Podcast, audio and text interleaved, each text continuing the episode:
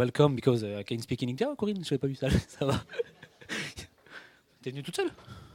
Ah, il est caché Ok. Il est derrière. J'espère que vous avez passé une belle semaine. Je suis euh, reconnaissant et très heureux de pouvoir vous apporter la parole ce matin. J'ai un message sur le cœur depuis un petit moment. J'ai essayé de le travailler. J'espère que on pourra tous en retirer quelque chose et qu'on pourra euh, être béni avec. Jacques, si tu veux bien me mettre ma petite slide d'introduction, s'il te plaît. Je vais vous poser une question à propos de cette slide qui va apparaître. Vous avez peut-être trouvé ça un peu bizarre. Euh, alors, ne, répondez pas tout de suite si vous avez trouvé la réponse. Quel est le point commun entre tous ces personnages? Il y, en a, au moins deux, mais il y en a un principal. Je vous laisse euh, réfléchir un petit peu.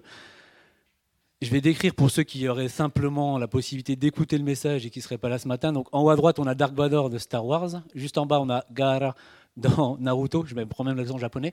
On a Loki, le frère de Thor dans Marvel. Alors lui, euh, je, l'ai mis, mais ma femme m'a dit que c'était pas bien parce que je ne connais pas la série. Game of Thrones. Et euh, du coup, c'est Jamie Lannister. On a Vegeta dans Dragon Ball Z et on a Schwarzenegger. Donc c'est le T800. J'aurais pu faire l'accent allemand. Le T800 dans Terminator. Alors, est-ce que vous avez trouvé quel est leur point commun?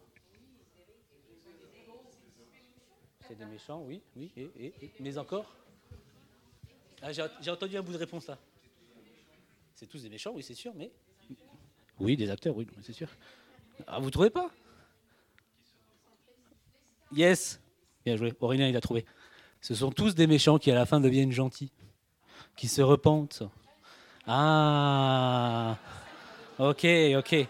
si vous n'avez pas toutes les références, c'est que vous êtes, euh, vous êtes sain, donc il n'y a pas de problème. C'est n'est pas un problème. Prenez, c'est très très bien. Alors, deuxième question. Est-ce que vous savez de qui on va pouvoir parler ce matin? Qui? Ah, Bah non, il n'était pas méchant, Jésus. il, y a, du boulot. Hein. Il faut retourner à l'école du dimanche. Hein. Oui, ça marche. Yes. Merci, Lucie. Come de Paul, de l'apôtre Paul, messieurs, dames, incroyable, merci Lucie. Donc on va prendre nos Bibles et on va lire dans Acte 9, on va lire un gros passage, hein, du verset 1 jusqu'au verset 30.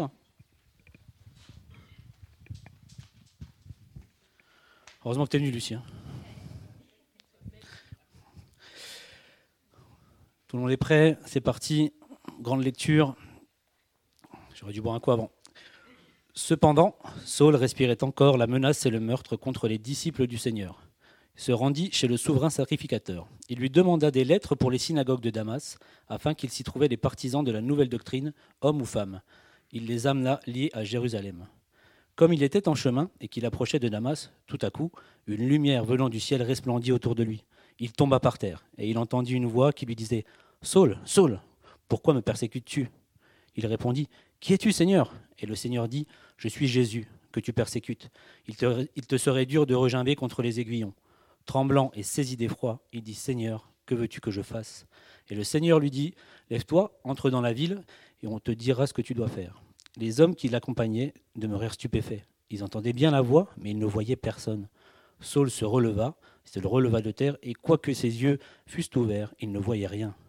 On le prit par la main et on le conduisit à Damas. Il resta trois jours sans voir, et il ne mangea ni ne but. Or, il y avait à Damas un disciple nommé Ananias. Le Seigneur lui dit, dans une vision, Ananias Il répondit, Me voici, Seigneur. Et le Seigneur lui dit, Lève-toi, va dans la rue qu'on appelle la droite, et cherche dans la maison de Judas un nommé Saul de Tars. Car il prit, et il a vu en vision un homme du nom d'Ananias qui entrait et qui lui imposait les mains, afin qu'il recouvra la vue. Ananias répondit, Seigneur, j'ai appris de plusieurs personnes tout le mal que cet homme a fait à tes saints dans Jérusalem. Et il est ici, il a ici des pouvoirs de la part des principaux sacrificateurs pour lier tous ceux qui invoquent ton nom. Mais le Seigneur lui dit Va, car cet homme est un instrument que j'ai choisi pour porter mon nom devant les nations, devant les rois et devant les fils d'Israël. Et je lui montrerai tout ce qu'il doit souffrir pour mon nom. Ananias sortit, et lorsqu'il fut arrivé dans la maison, il imposa les mains à Saul en disant Saul, mon frère, le Seigneur Jésus, qui t'est apparu sur le chemin par lequel tu venais, m'a envoyé pour que tu recouvres la vue et que tu sois rempli du Saint-Esprit. Au même instant, il tomba de ses yeux comme des écailles, et il recouvra la vue. Il se leva et fut baptisé. Et après qu'il eut pris de la nourriture, les forces lui revinrent. Saul resta quelques jours avec les disciples qui étaient à Damas, et aussitôt il prêcha dans les synagogues que Jésus est le Fils de Dieu. Tous ceux qui l'entendaient étaient dans l'étonnement et disaient N'est-ce pas celui qui persécutait à Jérusalem ceux qui invoquent ce nom?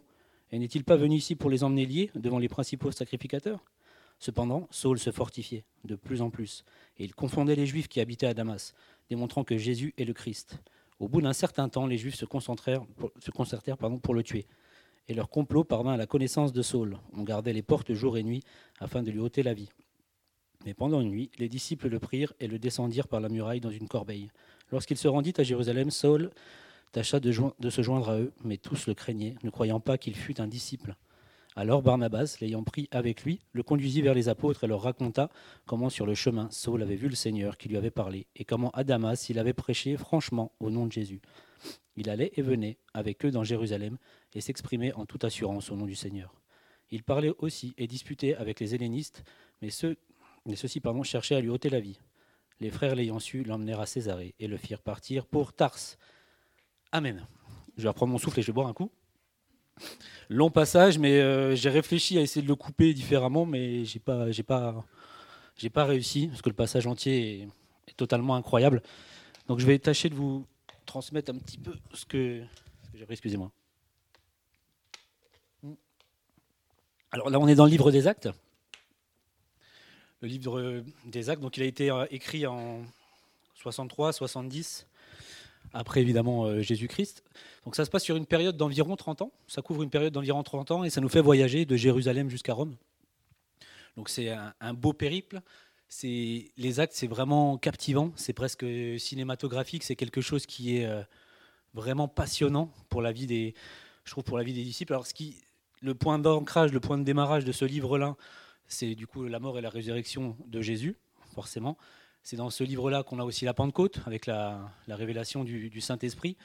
Et là, on voit aussi le, démarrage des communautés de croyants, on voit ceux qui vendent leur bien pour se joindre à la communauté. Donc voilà, on, a tous ces, démarrages de, notions dans tout ça. Et notre passage, là, ce qui nous intéresse, c'est euh, l'acteur de la persécution qui s'appelle Saul. Et deux chapitres avant ce passage-là, il y a Étienne qui est lapidé. Étienne, c'était un, un croyant vraiment, euh, on n'en parle pas souvent, mais c'est quelqu'un qui était extrêmement zélé, qui avait vraiment de l'audace, qui était très courageux, et il va supporter la lapidation même euh, d'une manière euh, pas surnaturelle pour le coup, parce que là il est vraiment, il est vraiment avec le Seigneur. Et c'est là que Saul apparaît pour la première fois. Donc on est vraiment sur, sur son apparition à ce moment-là. Il y a un petit, un petit c'est un petit peu entrecoupé parce qu'après il y a Philippe qui, qui va parler à l'eunuque. Donc, et après, d'autres passages arrivent. Donc dans ce passage, euh, Saul va demander carrément un permis de chasse pour aller chasser du chrétien. C'est ce qu'il va faire parce que du coup, suite à la lapidation d'Étienne, tous les croyants vont partir, ils vont, ils vont avoir peur et du coup, ils vont partir euh, se réfugier à droite à gauche, mais tout en propageant la bonne nouvelle, évidemment, de Jésus-Christ. Alors, on va, on va casser un petit, un, petit, un petit quelque chose de ce matin. Jésus n'a pas donné de nouveau nom à Paul. Il s'appelait Saul, il s'appelle Paul, mais il n'y a pas eu de, changement de nom comme euh, Abraham, Abraham, etc., etc., euh, Jacob, Israël, etc. Il n'y a pas eu ça. C'est quelque chose que, qu'on entend, mais qui est théologiquement et bibliquement faux. Donc voilà, il faut le dire parce que des fois on l'entend. Vous allez dire c'est pinaillé, ça a quand même son importance. C'est pas, c'est voilà, c'est quelque chose qu'il faut pas continuer de, propager parce que c'est faux. Voilà, je ne sais pas si vous avez, déjà entendu ça, peut-être que oui, peut-être que non. En tout cas, je préfère en parler ce matin. Pourquoi il a ces deux prénoms? Tout simplement en fait parce que Saul, à la base, il est donc de la ville de Tars, comme son nom l'indique. Et à Tars, il semblerait qu'il soit né dans une famille relativement aisée, qui a certainement soit eu les faveurs, soit été euh, bien apprécié du gouvernement en place euh, grec, enfin romain, pardon, romain. Et du coup, il a eu, on va dire, la double nationalité. Ce qui, par moment, va quand même clairement l'aider dans ses futures missions. Donc le Seigneur, en, l'utilisant, savait aussi déjà ce qu'il faisait à ce moment-là. Donc il avait un nom, un nom juif qui était Saul, et un nom, on va dire, euh, hellénisé, euh, grécisé ou francisé, si vous préférez, qui, est Paul. Voilà. Donc il n'y a pas de euh, changement de nom. C'est juste que pour se faire tout à tous, comme il aime à le dire, Paul, il va, en fonction de là où il est, utiliser le prénom qui va aller le mieux avec les circonstances. Donc voilà, il n'y a pas eu de changement, de shift. En tout cas, euh, de cette manière-là, c'est pas Dieu qui l'a appelé différemment. Donc voilà. Il a aussi appris au pied de Gamaliel, qui était le rabbin le plus, euh, le plus en vue, le plus connu à ce moment-là. Et on, on estime, on pense que c'était certainement un de ses meilleurs élèves. On, a quasi la certitude de ça parce qu'il a l'air relativement jeune quand il va commencer à, aller chasser les chrétiens. Donc on, pense qu'il était quelqu'un d'extrêmement doué. Donc c'est ça qui, va l'emmener à tout ça. Et après, on connaît ses, voyages missionnaires, etc. Donc voilà, Paul, c'est aussi un voyageur. Et ce matin, je voulais vous emmener en voyage. Je vais vous donner le titre de mon message, c'est Itinéraire de la conversion. Itinéraire de la conversion. Parce que ce matin, on va voir que ce que Saul a vécu, ce que Paul a vécu, dans notre conversion, logiquement, on l'a tous plus ou moins vécu à différentes échelles. Donc je vais vous emmener dans ces différentes étapes ce matin. Et la première étape s'appelle le changement de cap ou la repentance. Aurélien l'a signalé tout à l'heure quand il a vu les, les fameux méchants. Alors, on n'a pas tous la chance d'avoir Jésus qui arrive et qui se présente à nous et puis qui nous met un coup de pression comme ça à tomber devant nous. Donc du coup, nous, le, un des moyens d'accéder à Jésus, pour nous, c'est la repentance. La, considération, la, prise en cause de nos péchés qui nous empêche de voir Jésus ou de, l'entendre. Donc ça, c'est un des moyens que le Seigneur utilise. Alors, excusez-moi. Donc là, on a, on a Jésus dans ce moment-là d'histoire qui se révèle et qui explique à Paul que c'est lui qu'il est en train de persécuter. Et là, du coup, Paul se retrouve en, blackout complet, trois jours aveugle. Trois jours aveugle. Donc trois jours sans manger ni boire, tel, tel quelqu'un qui, qui est mort. Trois jours, logiquement, ça doit vous rappeler quelque chose qu'on a évoqué la semaine dernière. Donc Paul, à ce moment-là, va vivre une nouvelle naissance. Il va naître à nouveau à ce moment-là. Et euh, ce qui est intéressant aussi dans, dans tout ça, c'est que on voit que le Seigneur, dans sa grâce, il va toujours placer des chrétiens ou des gens qui vont nous aider sur notre route. Parce que là, même à ce moment-là, il y a ses anciens collègues qui vont le prendre par le bras et qui vont l'emmener euh, chez, euh, chez, un certain Judas pour qu'il bah, soit tranquille, qu'il soit au calme. Et du coup, il le Seigneur va envoyer Ananias. Ananias, c'est intéressant, son nom, étymologiquement, ça veut dire Dieu a eu pitié. Donc Dieu a vu l'aveuglement, la souffrance. Imaginez trois jours comme ça, complètement aveugle, euh, à remettre en question absolument tout ce que vous avez entendu, tout ce qu'on vous a enseigné depuis votre plus tendre jeunesse. Parce que Paul, à l'époque, quand, euh, quand on est juif et quand on est croyant, c'est quelque chose euh, qu'on vit à, à 1000%. On connaît tout le poids qu'avait la loi sur les épaules des juifs. Là, il est en train de tout remettre en question. Pendant trois jours, ça a décogité fort, fort, fort. Et là, le Seigneur lui envoie quelqu'un. Alors, il faut vraiment soulever aussi, souligner plutôt, Ananias, il, a, un court passage. C'est un assez court passage qu'il a. Mais on voit que le Seigneur l'appelle, qui répond. Donc, ça veut dire que Ananias avait déjà une relation avec Dieu, qu'il était déjà euh, à un stade suffisamment mature de sa, construction pour entendre que le Seigneur l'appelle. Il est à l'écoute il est disponible et il va, quand même tenter de négocier un peu parce bon, euh, y a, Paul, on sait qu'il est venu pour, euh, pour chahuter un peu, un peu les chrétiens, donc il, il, essaye de négocier. Mais malgré tout, le Seigneur lui dit va. Et après, il arrête de négocier, il y va. Donc il est obéissant. Il y a une tentative de négociation, mais il est obéissant. Et il est aussi du coup courageux. Parce qu'à partir du moment où tu vas rencontrer, moi demain tu me dis, euh, tiens, il y, a, il un tueur en série dans la ville, il veut se convertir, vas-y, moi aussi je vais négocier, hein, on est tous pareils. Donc euh, voilà, là, Ananias, il, faut vraiment le saluer parce qu'il a, il a une attitude incroyable. Et surtout, il va imposer les mains à Paul, ce qui veut dire qu'il avait déjà une certaine forme d'autorité spirituelle. C'est-à-dire que ce n'était pas le, premier venu, je pense qu'il avait déjà, déjà un petit peu de, maturité. Il impose les mains et le Saint-Esprit, à ce moment-là, tombe sur Paul et surtout des écailles tombent de ses yeux. C'est-à-dire que là, il recouvre la vue. Donc il va voilà, Paul va, ça là, il va, il va revivre, il va retrouver la vue. Et euh, alors les écailles, c'était assez intéressant. Alors j'ai vu des trucs, euh, j'ai tout vu hein, sur les écailles. Je l'ai pas. Je, suis comme j'ai envie de vous en partager quelques-unes parce que j'ai vu des trucs incroyables. Alors là, faut faire une. Ça c'est une parenthèse. Hein. Il n'y a rien de théologique du tout. Hein. Là, c'est. On va. Ne, pas ça. Dites mon pasteur m'a dit ça ou non, pas ça. Alors un truc intéressant, les écailles. Alors ce qui semblait assez intéressant, c'est qu'en en fait, il semblerait qu'il y a beaucoup de parallèles avec les poissons dans la Bible, parce que ça nous renvoie à nous notre condition humaine. C'est-à-dire que le poisson, il vit dans des eaux troubles, il vit dans, le sombre. Euh, il est exposé à plein de dangers différents. Et quand il pointe vers le ciel, il voit qu'il y a une lumière. Mais il n'arrive pas à l'atteindre. Donc, euh, c'est pour ça que souvent le poisson, semblerait-il, est utilisé parce qu'il y a une espèce de petite euh, parabole avec ça. Et j'ai trouvé ça plutôt intéressant, d'où il parle du fait que ce soit des écailles. Donc voilà, ça c'était la plus. La plus, comment dire La plus simple, la plus sympa. Il y en a un autre parti loin. Ça, ça va plaire à Jérémie, ça. Ça va plaire à Jérémie. Il est, c'est un juif messianique. Donc les juifs messianiques, pour ceux qui ne le savent pas, c'est des juifs qui, jusqu'à, c'est quelqu'un de, notre temps, hein, qui, qui se convertit, qui rencontre Jésus. Donc on les appelle les juifs messianiques. Alors lui, il est parti. Euh, il parlait des écailles parce qu'il a fait un parallèle. Alors quel autre animal que les poissons a des écailles? Crocodile. Oui, il y en a les autres aussi. Le crocodile. Et du coup, quel est le symbole du crocodile? Qui avait pris le symbole du crocodile? Le roi d'Égypte.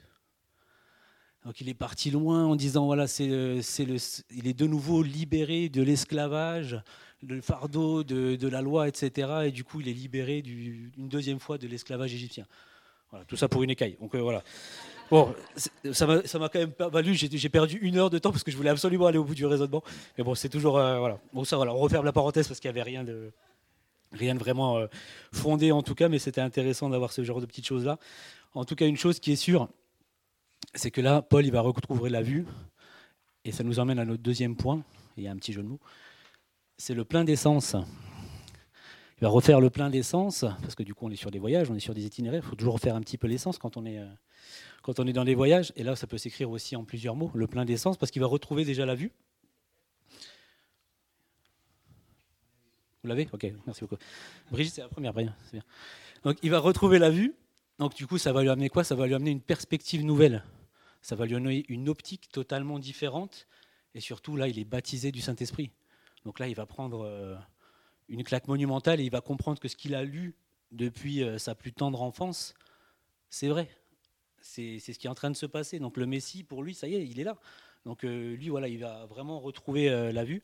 Il va manger, il va boire, donc il va reprendre des forces et surtout, il va rester en compagnie des disciples pendant un petit temps et il va entendre de nouveaux enseignements, des choses totalement différentes de ce qu'il avait l'habitude d'entendre jusqu'à présent. Et il va commencer du coup de toucher du doigt la grâce inestimable de Dieu. Là, il va vraiment comprendre ce qui se passe. Et ce qui est intéressant, c'est qu'au verset 20, c'est écrit aussitôt. Donc dès qu'il a retrouvé l'effort, pouf, il est parti. Et n'est-ce pas ce qu'on fait, logiquement, quand on, a rencontré le Seigneur pour la première fois? C'est un peu comme une histoire d'amour. C'est voilà, tu y vas, tu au taquet, euh, tu parles du Seigneur à tout bout de champ. Et des fois, on est maladroit. Moi, j'ai fait des, des grosses, grosses boulettes au début de ma conversion parce que tu es, tout feu, tout flamme. Et malheureusement, dans notre passion, alors il y a une chose, une chose bonne, ça, fait plaisir de voir qu'on est zélé, qu'on a envie de partager ce qu'on a vécu. Mais des fois, on met des années avant de pouvoir retrouver la confiance qu'on a pu briser quand on était un petit peu, euh, quand on s'est peut-être un petit peu trop dépêché au démarrage de vouloir parler du Seigneur. Même si on, voit hein, dans, le, dans, les versets, on voit que son ancien entourage même il comprend pas. Il dit mais c'est pas celui qui était venu là juste pour euh, bah, je comprends pas qu'est-ce qui lui arrive, pourquoi il est, passé de l'autre côté de la barrière. C'est comme si il a joué à Marseille, il transfère au PSG. Enfin voilà, ça, ça va pas du tout quoi.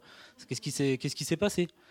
Et euh, vous avez remarqué que Marseille c'est pas bien et que PSG c'est bien. Bon, pardon. Ok Jordan? Euh, donc du coup voilà, sa vie est totalement transformée. Il y a un shift complet qui arrive. Et voilà, et nous des fois on a, un petit peu ces mêmes euh, ce même allant et du coup des fois ça peut nous conduire malheureusement à des choses qui sont euh, qui sont pas bonnes. Mais euh, voilà on peut pas c'est le démarrage de la vie chrétienne et ça nous emmène surtout au troisième point de notre de notre voyage ce matin les turbulences. Eh oui. qui a déjà connu des vraies turbulences dans un avion? Vous avez eu des vrais? Des vrais est-ce que c'est pas là qu'on a le meilleur taux de conversion? Franchement on est d'accord ou pas? C'est là croyant, pas croyant, tout le monde est en train de prier. Là. La tablette, tout. Ah, là, c'est. Plaise à Dieu qu'on puisse avoir un tel effet euh, quand on prêche dans la rue. Mais c'est voilà, ça, c'est des vraies turbulences. Donc, encore est-il que notre ami Saul, malgré tout, on voit qu'on s'est écrit dans le texte qui, qui prend en assurance, qui se fortifie, et il va commencer, c'est écrit euh, au verset 22, il confondait c'est-à-dire confondait, c'est-à-dire qu'il arrivait à perturber le fondement théologique de ces gens-là, qui étaient des gens extrêmement ancrés, qui étaient des gens extrêmement intelligents, qui étaient vraiment, euh, qui vivaient leur foi à 1000%. Il arrivait il commençait à semer le doute. C'est, moi, moi je trouve ça, je trouve ça plutôt incroyable. On ne sait pas si ça, si ça fonctionne. En tout cas, c'est là qu'il décide de, de le faire tuer, parce que là, il voit que justement, il arrive à les déranger. Ces gens-là, à l'époque, il faut quand même savoir que ils changeaient pas de religion en fonction d'une vidéo TikTok. Quoi. C'était sérieux. C'était vraiment très très sérieux. Donc, euh, il arrive à les déranger. Et c'est là que du coup les choses se gâtent. Et une chose que je trouve plutôt intéressante, donc du coup là encore une fois, on a des, on a des amis, on a une communauté, et c'est grâce à la communauté qu'il va pouvoir s'échapper. Donc toujours en ce fil rouge derrière de la communauté qui va nous aider, qui va permettre euh, qu'on grandisse ou qu'on puisse euh, éviter des fois certaines difficultés qui nous, tendent les bras. Et moi, ce que je trouve intéressant, c'est qu'il va partir dans une corbeille. Donc ils vont le mettre dans une corbeille par-dessus une muraille, ils vont le faire descendre comme une corbeille. Moi, ça m'a fait penser, alors je sais pas vous, mais ça m'a fait penser à un bébé. Parce que c'était un nouveau-né spirituel.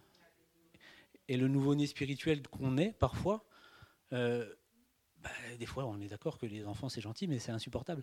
Donc, du coup, c'est. Voilà, c'est ce qui. Il s'en va, je trouve, tel un nouveau-né spirituel pour aller trouver plutôt euh, du, réconfort, euh, du réconfort ailleurs. Alors, on va faire un petit parallèle, si tu veux bien, Jacques, le verset de Matthieu 13, 54-58. L'afficher, s'il te plaît. Alors, on va faire un petit parallèle avec Jésus. S'étant rendu dans sa patrie, il enseignait dans la synagogue, de sorte que ceux qui l'entendirent étaient étonnés et disaient D'où lui viennent cette sagesse et ces miracles? N'est-ce pas le fils du charpentier? N'est-ce pas Marie qui est sa mère? Jacques, Joseph, Simon et Jude ne sont-ils pas ses frères? Et ses sœurs ne sont-elles pas toutes parmi nous? D'où lui viennent donc toutes ces, choses? Et il était pour eux une occasion de chute. Mais Jésus leur dit, un prophète n'est maîtrisé que dans sa patrie et dans sa maison. Et il ne fit pas beaucoup de miracles dans ce lieu à cause de leur incrédulité. Voyez un petit peu le, parallèle ici avec... Euh, on est tous d'accord que, notre famille, nos proches, pas forcément la famille, mais nos proches, c'est un champ missionnaire très difficile à gagner.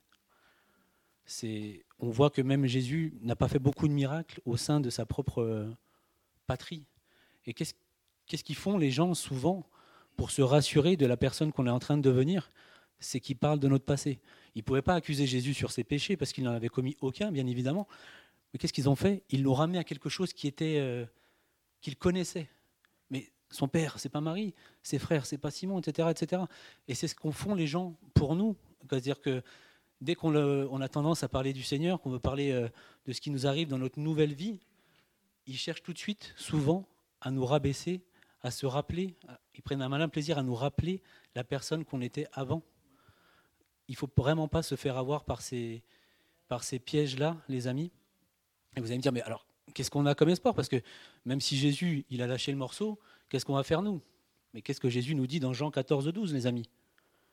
Jean 14, 12, il nous dit quoi? Excusez-moi, Jacques, j'ai été un petit peu trop rapide. Jean 14, 12. En vérité, en vérité, je vous le dis, celui qui croit en moi fera aussi les œuvres que je fais, et il en fera de plus grandes, parce que je m'en vais au Père.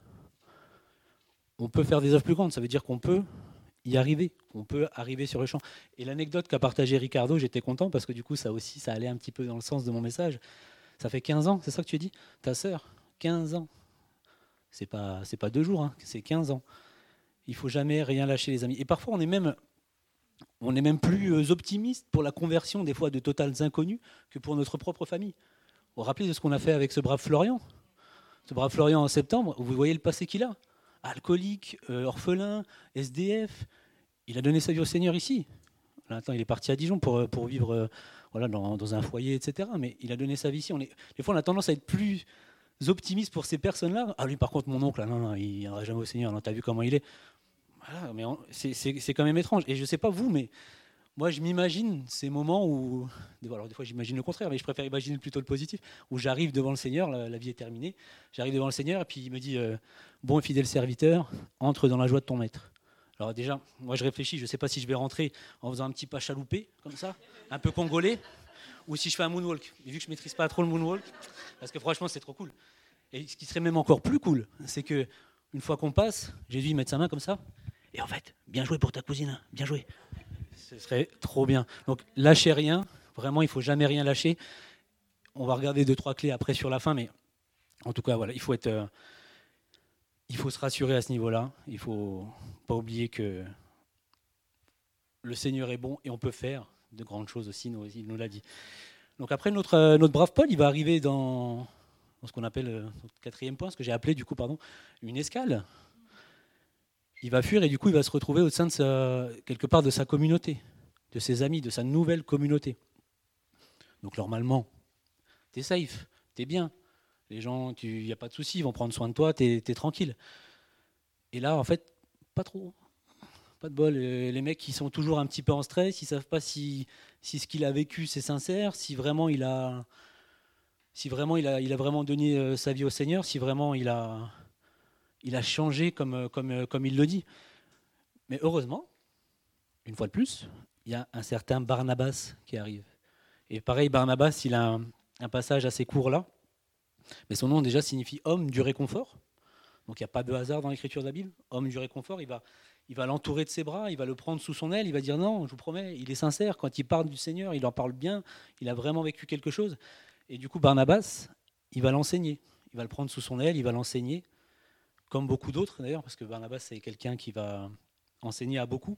Il ne va pas s'arrêter simplement à Paul, il va, il va faire beaucoup de choses. Barnabas, on le voit, c'est un des premiers à vendre, on le voit quelques chapitres avant, euh, un des premiers à vendre ses, champs, ses biens, pour vivre la vie pleinement en communauté. Donc c'est un exemple aussi à ce niveau-là, parce que c'est lui qui va aussi, voilà, il, va, il va être à 100%. Il va tout donner dès le début. Et une chose aussi qui est très belle et qu'il faut vraiment souligner, c'est que c'est lui qui prend Paul sous son aile au démarrage. Mais vous voyez qu'au fur et à mesure que les chapitres avancent, ça va s'inverser. C'est-à-dire que du coup, au début, on dit Barnabas et Paul, et après, on dit Paul et Barnabas. Ça a son importance parce que ça veut dire que c'est Paul qui a pris le leadership, c'est Paul qui a pris, on dire, la première place. Et tout ça, Barnabas l'accepte. Il pourrait dire Attends, eh, gros, c'est moi qui t'ai tout appris, c'est moi qui t'ai recueilli, et tu me, comme ça, tu me prends la place du chef. C'est pas du tout ce qu'il fait. Ils ont euh, une petite mésentente après derrière qui va faire en sorte qu'ils se séparent. Mais c'est plus, euh, voilà, c'est deux hommes qui ont un tempérament, qui aiment le Seigneur. Donc des fois, bah, il y a des frictions. Et ça, c'est une leçon aussi qu'on peut tirer aussi pour nous aujourd'hui dans nos églises. C'est quoi Quand on aime le Seigneur, des fois, ben, deux tempéraments forts peuvent se confronter.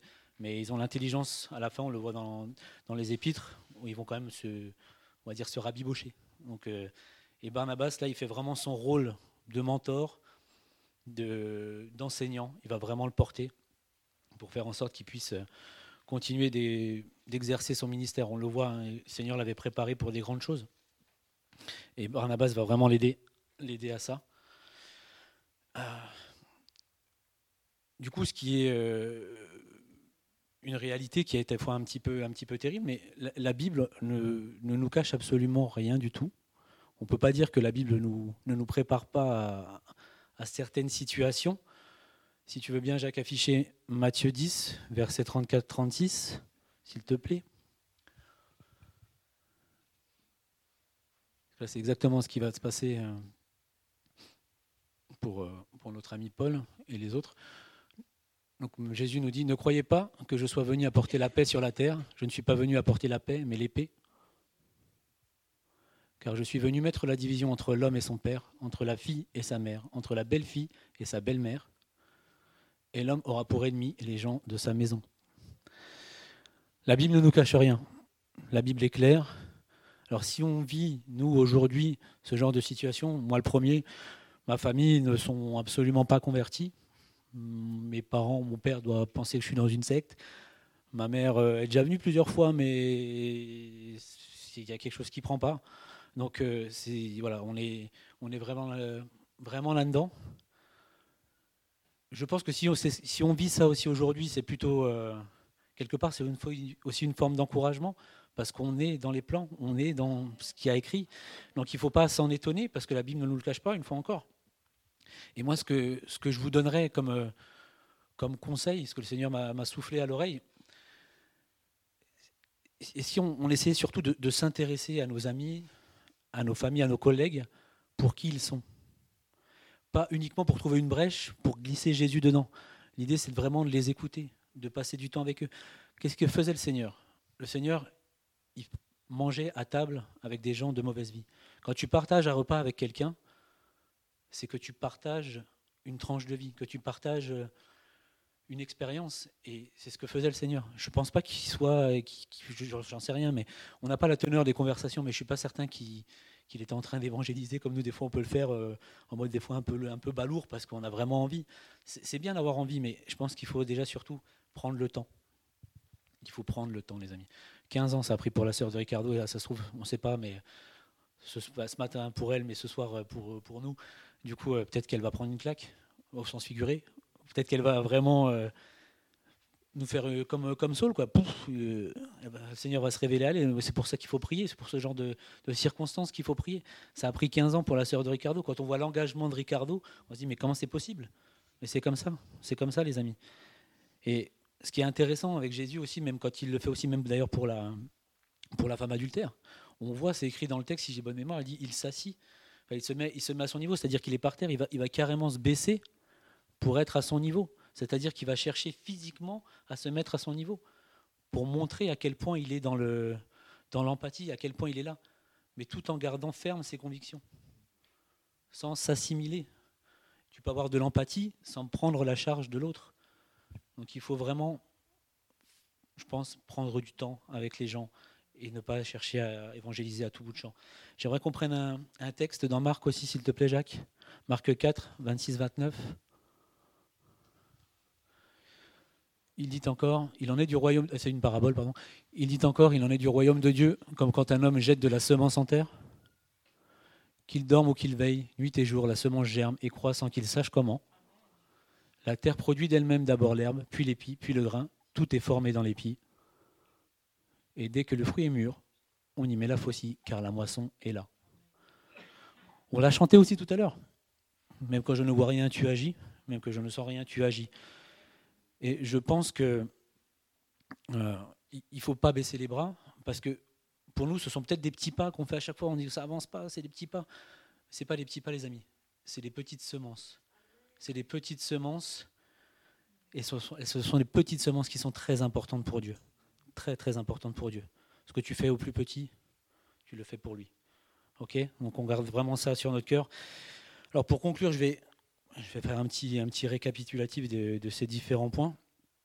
Euh, vous allez dire, mais il n'y a pas d'arrivée à, ce, cet itinéraire? Ben non. Non, il n'y a pas, pas d'arrivée, parce que c'est ça qui est beau avec le Seigneur, c'est que avec le Seigneur, c'est un éternel voyage jusqu'à ce qu'on jusqu'à ce que ce soit la fin, mais voilà, on est toujours, euh, toujours, en, toujours en mouvement et c'est surtout ça qu'il faut voir. Alors, en premier, si on doit retenir certaines choses, notre conversion doit nous emmener à un changement de vie significatif. Notre mode de vie doit être impacté obligatoirement. On ne peut pas vivre comme si de rien n'était. C'est impossible. Il y a des gens ici dans cette salle euh, qui ont eu aussi une conversion, on va dire, relativement tardive, même que, leurs parents soient dans la foi ou pas. Hmm.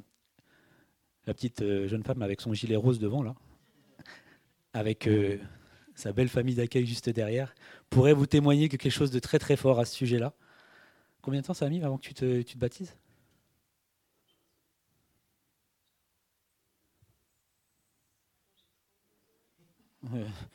Je reviens dans un quart d'heure 28 ans. 28 ans. Et quand euh, Geneviève t'a recueilli, t'avais quel âge? 12 ans. Voilà, vous voyez. Et maintenant, elle est mariée à Marcus, leader de louange, que vous voyez de temps en temps à l'écran.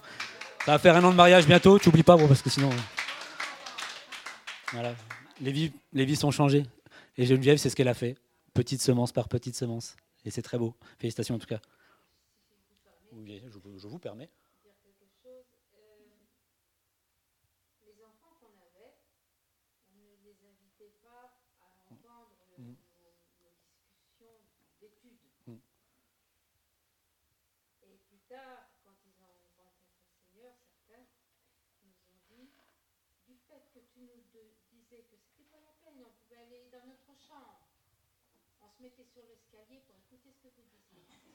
Ah c'est beau. Moi, je, le savais, oui, c'est vrai que j'aurais pu le préciser. Mais euh, je sais que même Lucie était dérangée par les louanges parfois parce que du coup, il y avait un petit peu de guitare ou des choses comme ça. Et ça m'énervait parce qu'elle ne pouvait pas écouter sa musique métal. voilà, donc. Euh, Voilà, petit pas par petit, hein. petit pas par petit pas. Merci pour, euh, pour tout en tout cas. Donc voilà, donc il doit y avoir à notre conversion un changement de vie significatif. En deuxième point, notre conversion doit être génératrice d'opposition, de divergence. Et si ce n'est pas le cas, on peut se poser quelques questions.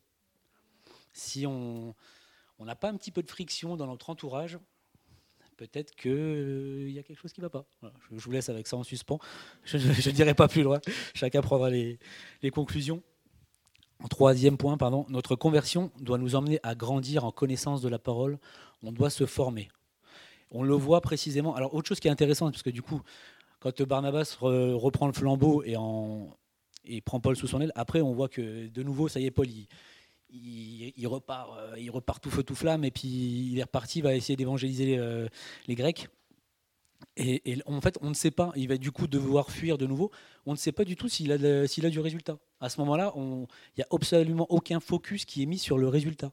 On ne sait pas. On ne sait pas s'il a eu s'il a eu des conversions ou pas. Donc je pense que là, je pense que l'accent était plus mis sur le processus, de, le fait qu'il puisse grandir. Et les fruits, on les verra. Il y, en a plein. Paul, après, derrière, les fruits, il y en a c'est plus qu'un pommier, quoi. C'est de la folie. Donc ça, on le verra, mais plus tard. Là, pour l'instant, on ne parle pas du tout de ça. Là, on est dans les prémices de son, de son ministère, de ce qu'il va amener, et on ne sait pas s'il a du résultat. Donc moi, je trouve ça beau, parce que du coup, il n'y a pas de, on ne sait pas s'il peut tirer un peu de gloire, s'il peut tirer un petit peu d'encouragement de cette, de cette, de cette vie-là. Et aussi une chose que j'ai dû zapper dans, mes feuilles parce que j'essaie de pas trop m'accrocher à mes notes, mais c'est quand même très très très important et ça je peux aussi moi-même en, témoigner. Ce qui est beau, c'est que le Seigneur, quand il prend Paul, Saul, il, euh, il garde les fondements de sa personnalité. C'est-à-dire que Saul, avant d'être chrétien, il était extrêmement zélé, extrêmement intelligent, euh, vraiment dans. C'était quelqu'un d'absolument moteur. Alors effectivement, le moteur était mis euh, avec le mauvais carburant, avec la mauvaise huile, je ne sais pas comment on dit, je suis nul en mécanique, mais concrètement, quand le Seigneur le prend, on le voit, dès qu'il va reprendre des forces, aussitôt il va repartir dans la rue. du coup, il, il va mettre en fait la même énergie, cette même personnalité, sauf que le Seigneur, il a remplacé la haine, la violence, par son amour. Et c'est ça qui fait toute la différence après dans le ministère de Paul. Donc le Seigneur, dans sa grâce, si on vous dit qu'il faut, euh, que faut tout changer, moi j'ai la grâce, alors Jérémy, pardon, pasteur Jérémy, peut en témoigner. Euh, Michel, là-dessus, dans... lui aussi, il était d'une vie, euh, d'une mauvaise vie, comme on peut dire dans le jargon chrétien, avant. Je veux pas faire de mauvaise pub, mais Jérém aussi, c'était pas, c'était pas terrible, quoi. Moi-même, moi-même, votre serviteur, c'était pas, c'était pas, c'était loin d'être terrible. Et au final, cette, euh, moi, je me retrouve un petit peu dans certains aspects de la vie de Paul, parce que de cette ancienne vie, on, avait quand même malgré tout ce côté euh, relationnel, cette fougue, ce machin, tout ça. Et en fait, on l'a gardé, sauf qu'on a juste remplacé par l'amour et surtout on a essayé de guérir de nos blessures. Et c'est en ça aussi que le point 3 que je viens de vous partager, grandir dans la connaissance, est aussi important. On a énormément d'outils grâce au tabernacle Chenauve qui sont aussi mis à notre disposition. On a des ateliers pour guérir de nos anciennes blessures avec Sophie. On a des ateliers euh, pour apprendre à grandir à la fois les ateliers premiers pas on a ce qu'il faut pour vous accompagner au baptême, on a une école de disciples, on a une école biblique.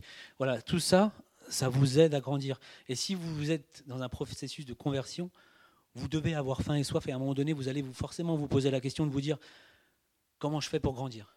Comment je fais pour grandir? Du nouveau-né spirituel, comment je fais pour devenir euh, adolescent, puis enfin adulte? Voilà, Qu'on ne soit pas tout le temps au lait, mais qu'on puisse avoir de la nourriture solide. Ça, c'est Paul qui nous le dit aussi. Vous connaissez ce verset. Donc voilà, c'est très important de pouvoir grandir en connaissance. Et le dernier, quatre, notre conversion doit nous pousser à vouloir sauver les autres. Clairement, notre conversion doit... Tu as tellement envie de partager ça que forcément tu as envie qu'il y ait les autres qui te suivent dans, le même bateau, dans le bateau de la vie éternelle. Tu as forcément envie de les emmener avec toi. Que ce soit tes proches ou tes amis, tu as forcément envie de les emmener avec toi. Et ça, c'est surtout ce qu'il ne faut pas perdre. Cet amour pour les âmes du prochain, c'est vraiment ce qu'il faut garder en nous. Et je termine, j'arrive à ma, ma conclusion, je suis dans les temps, impeccable. Est-ce que vous connaissez Dietrich Bonhoeffer? Non Quelqu'un? Personne? Ok. Si Qui est ici? Ah, C'est bien, Marcus. Un petit peu. Alors, Dietrich Bonhoeffer, pour ceux qui ne le savent pas, donc c'est un pasteur, un théologien, qui a vécu de 1906 à 1945. Bon, je dirais peut-être pas la fin, c'est un peu tragique, mais l'idée c'est de vous encourager, donc on va peut-être pas terminer par comment ça s'est fini, mais c'était un pasteur, et en fait il, a, il s'est converti, malheureusement, quand son frère est mort au front de la Première Guerre mondiale. Là, il s'est, dit, mais qu'est-ce que Dieu, machin, l'éternité, ça a commencé à le travailler, et là, il est parti dans des études théologiques de folie. Ils sont nés dans une bonne famille, euh, il est parti euh, déjà à cette époque-là, il est parti euh, aux États-Unis, il est parti un peu partout. Et quand il est revenu en Europe, il y a Hitler qui arrivait du coup un petit peu là au sommet, et puis là, ça y est, il est, c'était parti. Et lui, de suite, vu qu'il était converti, il n'a pas laissé cette propagande-là rentrer. Et lui, il a fait partie de la résistance tout de suite et il a marqué des points avec la résistance. Vraiment, il a été très très fort. Et il a, il a fait des choses incroyables. Évidemment, ils l'ont trouvé, ils l'ont pendu. C'est pas très joyeux comme fin, mais c'est pour montrer aussi la radicalité de sa conversion. Il aurait pu se cacher, hein, parce que de famille noble, enfin riche, clairement riche, à cette époque-là, pasteur, au Danemark, il aurait pu rester planqué, hein, mais il ne l'a pas fait. C'était plus lourd que ça pour son cœur, il ne pouvait pas. Il est venu aider à la résistance, il a, vraiment fait le, il a vraiment fait le taf, il a vraiment fait le job. Et il a dit une citation, et je vais vous laisser là-dessus. L'Église n'est réellement Église que quand elle existe pour ceux qui n'en font pas partie. je vous conseille de lire ses biographies, vraiment c'est plutôt incroyable. Et si vous le voulez bien, on va prier tous ensemble pour terminer ce matin.